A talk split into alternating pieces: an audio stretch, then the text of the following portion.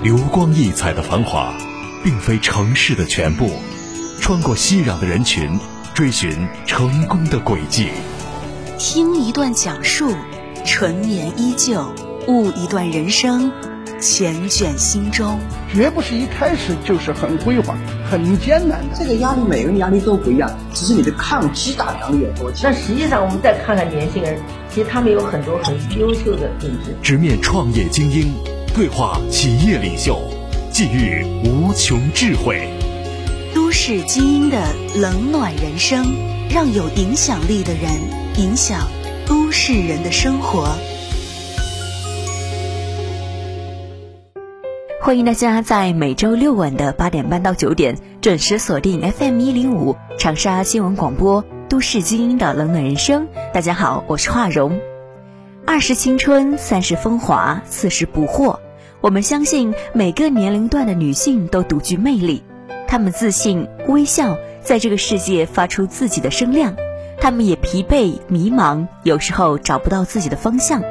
所幸她们永远满怀希望，所向披靡。他们走得很慢，但却从不后退。人要一直往前走，才能抵达心中理想的地方。纵使狂风急雨，也能一路高歌。他们沿途始终有青山举杯。二零二二年都市精英的冷暖人生第三期，让我们共同走进吉木连城原木定制总经理肖凤，一起来听一听职场女性的奋斗人生路。幺零五的新闻广播的听众朋友们，大家好，我是吉木连城原木定制的总经理肖凤，都市精英的冷暖人生。今天邀请大家来听一听我的人生故事。一九八九年，肖凤出生于益阳桃江，跟大多数八十年代的人一样，她也是在农村的环境中长大。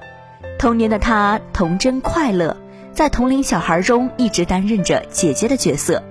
父母对他的教育也是严厉型，从小聪明懂事的他，在做任何事情都是努力向上的。我的话是益阳桃江人，是一九八九年出生的。我的父母的话，其实都是普通的农民。当时的话，就是我们家应该是属于周边邻居啊，很多小伙伴特别多的这样的一个成长环境里面。其实应该是跟传统的那八零后啊，就是大家的这种生活环境有一样，小伙伴就比较多。我的小伙伴呢，基本上都比我小一些。基本上我就是里面的姐姐，就是带着他们一起玩啊这一块。回想的话，可能这一点就是跟我后来的这种成长啊，做什么任何事情啊，都是比较喜欢靠前的这种状态，就有点受了一些影响吧。可能啊，因为大部分都是带着弟弟妹妹他们去玩的，父母呢常年也在外面，包括到读高中之前，我基本上我父母他们都不怎么管我的，属于偏放养型的。就是这种状态，因为父母他们都常年在外面打工嘛，然后到我高中以后上大学，他们又回去了，就是在家里面做些经商啊，自己开厂子啊这样子的一些工作。但是我爸妈管我管得很严的，属于那种要求很严格，因为是女孩子嘛，所以这种纪律方面啊，啊还有品德方面要求很严，这个是我印象比较深的一方面的一些点。从小跟着父亲做生意的萧凤，也耳濡目染着父亲的一些经商之道。做木材生意的父亲如何跟别人谈价格、找客户，他都看在眼里，学在心里。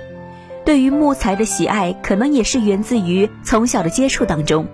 父亲对他的教育就是：做生意一定要讲诚信。这句话也一直让萧凤铭记于心。我父亲就是有一些经商的一些经历。我们老家是益阳桃江嘛，桃江当地的话，它这这种竹制品是比较多的，他就做了一个这种竹制品的工厂。我爸年轻的时候呢，是一名木匠。所以喜欢木头也源于父亲身上这方面的一些点咯。每次高中啊，就是寒假、暑假，还有包括上大学，就是放假期回去的话，就了解到父亲他那时候开厂子的一些情况，也会问起他一些就是关于厂里面的一些经营状况，比如说会要用到多少人呐，这些人是怎么打交道的呀？跟他聊这些，还有包括就是你这个是销到哪里去呀？还有你的成本是怎么样子的去控制的，都会跟我聊这些。因为那样子，我还也自己哦专门还买了一些很多书给我爸，让他也去看，去那个我说我也是通过那样子，我就自己也跟着一起看关于经商的一些书，可能也梳理了一些就是对父亲就是他工作的一些就是了解和理解吧。很关键的一点就是他讲到一点就是要诚信，做事要诚信，尤其做生意嘛，像他们那个生意的话，就是是嗯这种数量是按一捆一捆去计算的，我对这个数量啊品质方面的要求也都是很高很严的。收货的人一来的话，就会清点那个数量，这花蛮多时间。第二个呢，就是在记录方面啊，都是做的比较严格的。虽然我爸属于在农村嘛，但是他写的字很漂亮，而且就是头脑很清晰，比较精于计算这方面的。考一个好的大学，走出农村，去看看外面的世界，这是肖凤当时的目标。这些年，他勤勤恳恳、脚踏实地地走着人生的每一步。最初的梦想就是一定要读好书，还是要离开农村嘛，想去大城市去看一下，想进一个好点的大学，进一个好点的公司，这是我们最初的一个想法。尤其我表哥对我的影响这方面比较深，包括我们家里面很多呃小孩呀，读书啊，还有就是在学业上面都做了很多认真的一些思考啊，或者就是很多认真的努力，都是想就是进入一个好一点的学校，然后找一份好点的工作。之前都是最纯粹的一些想法。大学时期的肖凤聪明能干，学习成绩优异，又加入了学生会做兼职。国际贸易专业的学习让他对市场经济得到了很大的认知。毕业工作至今，他一直都是感谢自己大学学习到的知识，也怀念大学的欢乐时光。零六年进的大学，就是中南大学进的商学院。对学校的感情很深，第一份工作其实跟中南大学相关度很高。大学里面，我们同学啊都是来自五湖四海的，在大家身上都可以学到很多很多的东西，不管是对各地区的一些环境的一些了解啊。我们宿舍的几个同学基本上都是这种北方的，我们在一起生活了四年都很融洽。我的性格就一直是属于很开朗、很大方的那一种，就特别的自来熟啊，一直是属于笨大型的那一种，很外向的性格。跟同学们在一起的那。几年成长很多，收获很多，人际往来或者说对于知识面的一些拓展啊，都收获很大很大。我自己的话啊，当时是进了学生会的，在学生会的办公室，当时实践的话，更多的是到学校的这种办公室去实习，去学习这种当助理啊，当秘书。文件的一些撰写啊，我们学的是国际经济与贸易这个专业的话，就是偏经济管理类的专业，就学了宏观经济学啊、国际贸易啊这些课程。这些课程的话，就是对我现在工作都很有帮助，因为它就是对于这种整体市场啊、对国家形势啊一些分析啊，它的理论基础都来源于你这里。大学确实是一个比较包容的一个地方，但是社会的话更丰富一些吧。毕业后的肖凤又考上了研究生，学了行政管理专业。二零一一年研究生毕业，他就进入到了湘雅医药公司办公室担任行政岗位。大学毕业了以后，我又过渡了一个阶段，我读了个研究生。我当时是学的行政管理，我的同学大部分他们其实是进了这种政府部门的。我当时呢是机缘巧合，我应聘了我们湘雅医药这家公司。湘雅医药这家公司的话呢，当时是属于中南大学下属的这种校办产业，所以我说为什么对中南大学情感很深，也是源于这里的实习，一直在这里。到现在，当时是做行政和人事工作的。这个企业一直以来发展很好。我们这十年间，就是一一年一十二月份加入进去的，我印象很清楚。董事长也是特别有管理智慧和有个人魅力的一个人啊。然后我们这十年间的话，就是企业有更多的一些多元化的发展。这些多元化的发展的话，就是被派到吉木连城这个板块做负责人。初到公司的肖凤被领导安排做公司绩效管理的工作。刚毕业的他就要在岗位上面对跟各部门的交流碰撞，他也经历了很多不知所措的时刻。来的时候其实是给公司做一个项目，公司的整个的绩效管理体系的搭建。一个公司它要发展的话，人事的这个整个的一个篇章都肯定是要更要很完善的。当时呢，我就是在学校里面通过面试，然后他们知道我有一个一些管理的项目的一些咨询经验以后，就把我安排到了先负责公司的这个绩效管理。就给公司出了整个全部的体系，嗯，就这样子进入到公司，嗯，在这份工作中间啊，就是当时最大的那个感触就是跟各个部门的负责人的一些碰撞吧，因为对公司的这些策略也好，或者就是制度也好的一些提炼的话，那肯定会要跟各个部门多进行沟通和交流，所以在跟各部门进行沟通和交流的过程中的话，就会有一些思想的不一致嘛，大家肯定就会有一些碰撞，有一些火花，这个当时是比较感悟，或者说当时是影响比较大一点的。就是这一块，因为对于一个事物，我们的一些想法的话，我我都会很坚持自己的一些看法呀，很坚持自己的一些意见，所以大家就是在这个上面讨论人就会比较激烈。对事不对人，这是肖凤在工作岗位上的原则。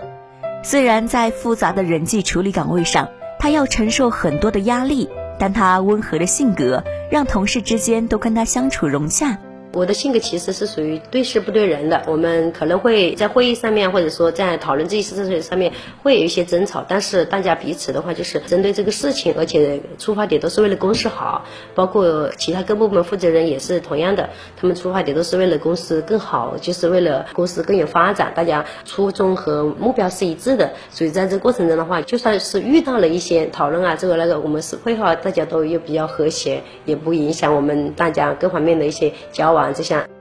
从最平凡的行政助理岗位到人力资源总监，六年的时间，肖凤所学到的不仅仅是工作的方式方法，更多的是人际的交往，部门与部门之间的协调发展，成长成熟都是在这六年当中所经历学到的。其实我一进来我就属于那个部门的负责人的一个角色，整个部门的一些搭建啊。还包括我们整个部门的，就是完善啊这块都是由我去带动的。最后的话就是人力总监这样的一个角色。其实我做事情一直是比较喜欢挑战的，而且也喜欢就是不同的事物。所以说每次不同的事物啊，就是都会给我带来不同的这种就是发展的一些源泉了。就是反倒是因为不同，因为一些挑战，可能就是工作更工作的游刃有余的那种类型。我不喜欢一成不变的工作啊这种的。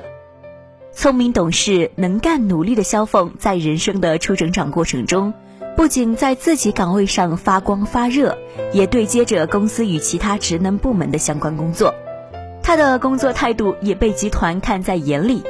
二零一七年，集团有了多元化发展，肖凤就被集团派任到了吉木连城，管理整体工作。这里面更多的可能是跟外在的外界的一些交流，使我可能成长很多很大。刚刚讲的人力人事这些工作，我负责以外，企业的党建工作，那个时候党建工作也是我负责的，与高新区、长沙高新区的一些党建政府事务啊，一些对接都是我这边。通过跟就是。不同的企业、不同的人之间的一些交流啊，都是高新区做的比较好的大的企业嘛，一些身上我就学到了很多，然后而且也通过这些呃外在的一些互动，就发现自己其实还有更多更大的能量可以去挖掘啊。所以我们就在呃一七年，公司有了这个多元化的一个发展以后，就负责了整个积木连城这个板块。其实当时整个积木连城对于我来讲是为零的一个阶段，不懂业务，不懂这里的管理模式，不懂市场，不懂所有的一切，真的纯白的一个阶段。肖凤的奋斗人生路，稍后继续为您讲述。在平凡中。见悟世间哲理，在逆境中涌现睿智超群，在韶华里洞察百态人生，听不一样的人生态度，看不一样的奋斗历程。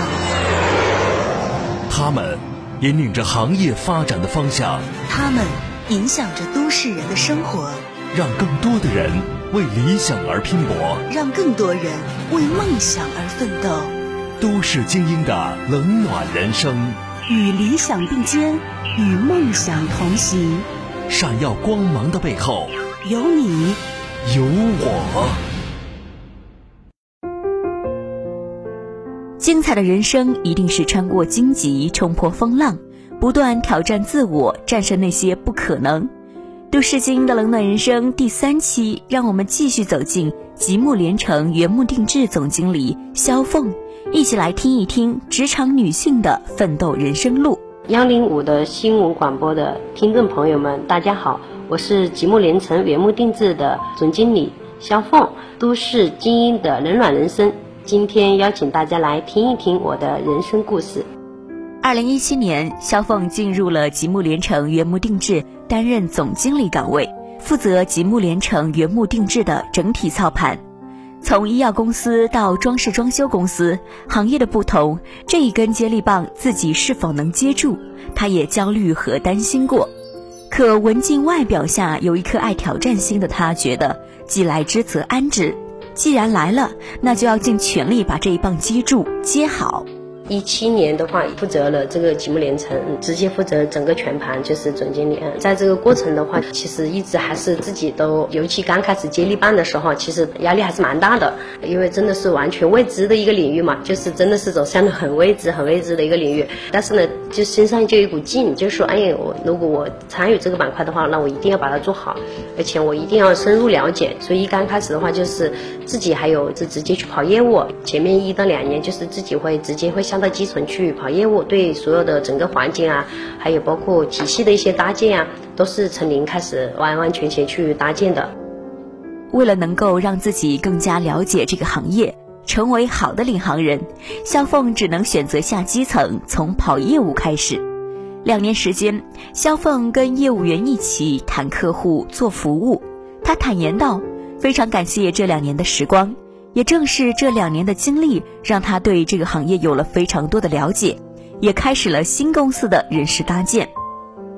就是那两年的基础啊，真的觉得为什么一定要下基层啊？或者不光是所有的人，就是你要有根基础的话，就是这两年就真的是我的根，我的基础，对这个行业的一些基础和认识，还有包括积木连成的基础。因为只有你对于一个事物足够了解了以后，你的判断力才会上来。对于这种体系的搭建，你才有足够的认识和认知，才能够判断这个事情。当一堆的信息在你面前的时候，你才能更好的去决策，能够做出准确的判断。对我们现在尤其来讲，对一个事物的判断是很关键的。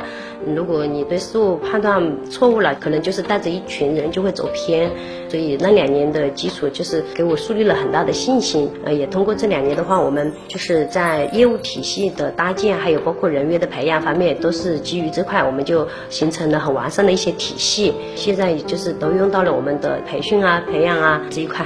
那因为我自己做人事板块的嘛，所以做人才队伍的搭建啊，还有做培训体系啊，就更是我擅长的了。行业的不同，肖凤并没有过多的焦虑，反而他会把这一份工作当做是新的挑战。两年的业务经历也给他树立了很大的信心。业务体系的搭建、团队的培养、人事的重组，他也在不断的突破自我中。很辛苦的一个行业啊，这个行业里面啊，其实说实在话，比较参差不齐的数字。我们以前医药行业啊，它都是对学历啊，我们企业经营的标准就是最少是本科学历。呃，那个时候还有包括我们对接的，就是各方资源啊，这方面都是硕士啊或者博士以上学历的，都是很高知的一个这样的一个层次领域。但是呃，装修装饰这个行业的话，它不同，可能各个层级、各个类型的都有，不管是客户还是说自己的。员工内部都有这些，所以当时这一块在对接过程中间还是会出现很多这种矛盾啊，涉及很多东西就会涉及到大家利益嘛，就会有矛盾啊，就会有一些就是冲突出现，这个是当时比较让我触动很大的。正是有了完善的体系和自己这些年的精耕细作，疫情期间公司的业务并没有受到很大的影响，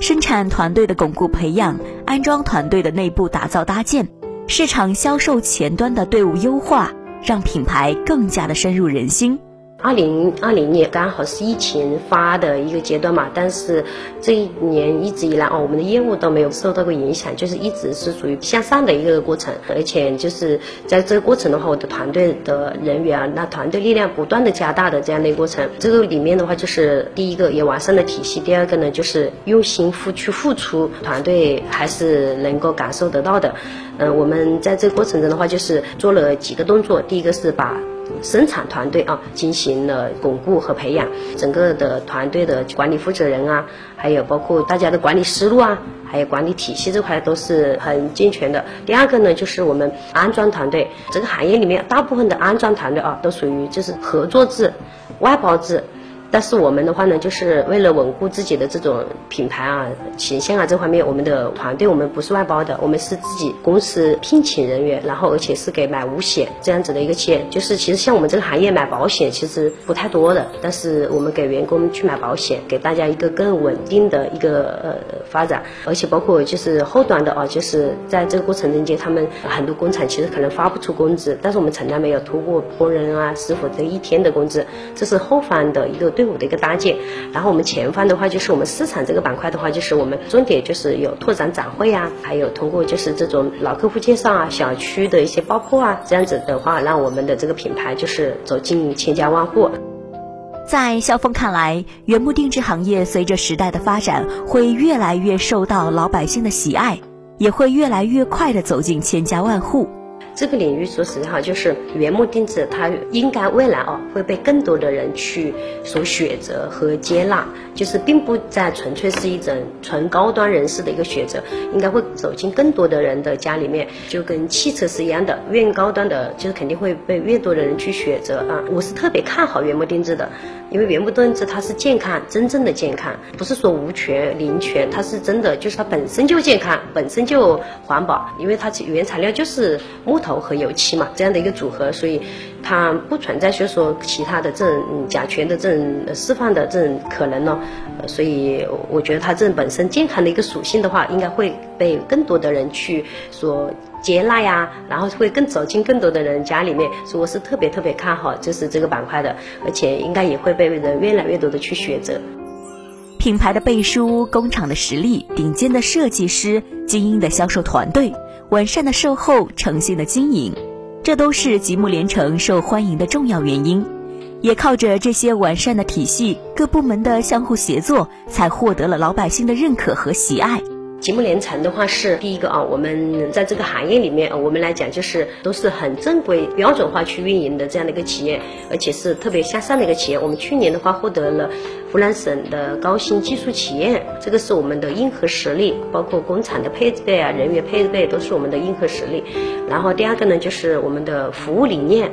我们的服务理念是以客户至上的，服务好客户为最初和最终的出发点，以获得客户的这种转介绍啊为基础。然后我们的核心优势还有几个板块，第一个就是我们的设计师的能力是很强的。其实一个产品啊，就是原木定制，它很看产品呃设计师的能力的。一个产品的制作周期特别长，要四十几天到六十几天。然后我们的设计师的话，都是本科和研究生学历，都是有了五到十年的这样子的一个功底的设计师，所以是特别的扎实的。在行业里面的话，这种配置都算是很高的配置。诚信为本，客户至上，这是集团的经营初心，也是肖凤带领吉木连城的自我要求。不管在哪个行业，既然选择了，就要坚持下去，用时间来沉淀自己。其实做哪个行业都一样，原木定制这个行业啊，其实它也是属于细分领域比较明显的。就像你讲的全屋定制，它有很多原木定制呢，也就是是属于全屋定制里面比较细分的一个领域。有板式定制，也有原木定制嘛。原木定制的话，它其实所要学习的东西很多的，对于木材的了解啊，对于工艺的了解啊，还有对于就是整个市场的一些了解啊，很详细、很细分的。也不管是说进入原木定制这个行业，还是。那句原老话就是什么？三年扎根，五年成长，十年成王。你如果没有在一个行业就是经营个五到十年，或者你没有扎个这么多年，你是不可能说你了解和认识一个行业的。我应该属于会一直在这里坚持下去的。我经常跟我的朋友、跟我的家人或者我身边的人啊，都会讲说，我会应该一直会在这里长期做这个事情，不是短期的。那个今年会多一些学习，多先去外部走动，多去扩展自己的更大的一些格局面，就是把自己更提升一下。这是我。今年的一个目标，然后希望就是不要因为自己的能力和局限影响一个品牌，希望能够同一个品牌去成长、去收获、去变化。肖凤说：“如果我是船长，那么我的团队作为船员是一个都不能少的。团队之间相处融洽，吉木连城就是一个家，大家都是家人一样的相处。”有这样一支团结、友善、和睦的家庭，未来一定会无限美好。我们这个团队啊，真的是像家一样的一个团队，大家之间都彼此特别的信任。默契度都非常高的，而且就是说也是扎根扎下来，就是去在这个团队发展的，都是扬言着说要干到退休的，所以说出发点都是特别一致，为公司着想，为团队着想，基本不带私心的这样子的一支团队，就是沟通啊各方面都是特别默契的，这我是我们大家之间对于交流事务啊都是特别特别的放心啊，大家都相互之间信任度都特别高的啊，就是出发点都是为了企业，跟大家一直说的是我们是同。伴，我们是同行者，我们是共同在做一份我们属于我们自己的试验，跟我们的小伙伴，跟我们所有的人倡导的都是这样子，都是在为自己共同的去打造自己更美好、更幸福的未来路，去夯实自己的事业路。在这这一方面，我们都是比较就是融洽的，但关系都特别好，私底下的聚会啊都特别多，跟家里面的互动啊，每个每个人可能还特别熟悉和了解，可能很多时候还跟同事的家人都特别了解、熟悉的那种，我们都是属于那种。一路走来，肖凤每天都是警戒自己要向上向善，生活要积极向上，每天给自己定下目标，心灵要向善至诚，这样才能让自己不断成长，不断进步。一路以来啊，就是我觉得每年都是属于有偏向上的吧，向上，一个是上下的上，一个是善良的善，这个两两个板块为主多的。呃，一个是向上呢，就是说每年的目标啊，就是有个特别强的目标感，会使我常年就是一直以来啊，身上保持一种动能。保持一种特别好的动能，自己跟自己、跟自我去进行对比啊，或者说跟自己去进行较量。另外一个向上呢，心灵的善良和心灵的平和了很多。在性格中间，就是之前就可以讲，就是少女阶段嘛，就那个阶段的话，就是肯定还是会更更开朗、更活泼一些。然后现在的话，身上可能更多的很多稳重啊，对事物可能更多的一些看法的沉淀啊，这方面呃更凸显出来了。过有挑战的生活，成为能披荆斩棘的人。对于肖芳而言，生活只有想不到的，没有自己做不到的。坚持、踏实、努力、刻苦，所有的不可能都会带来希望。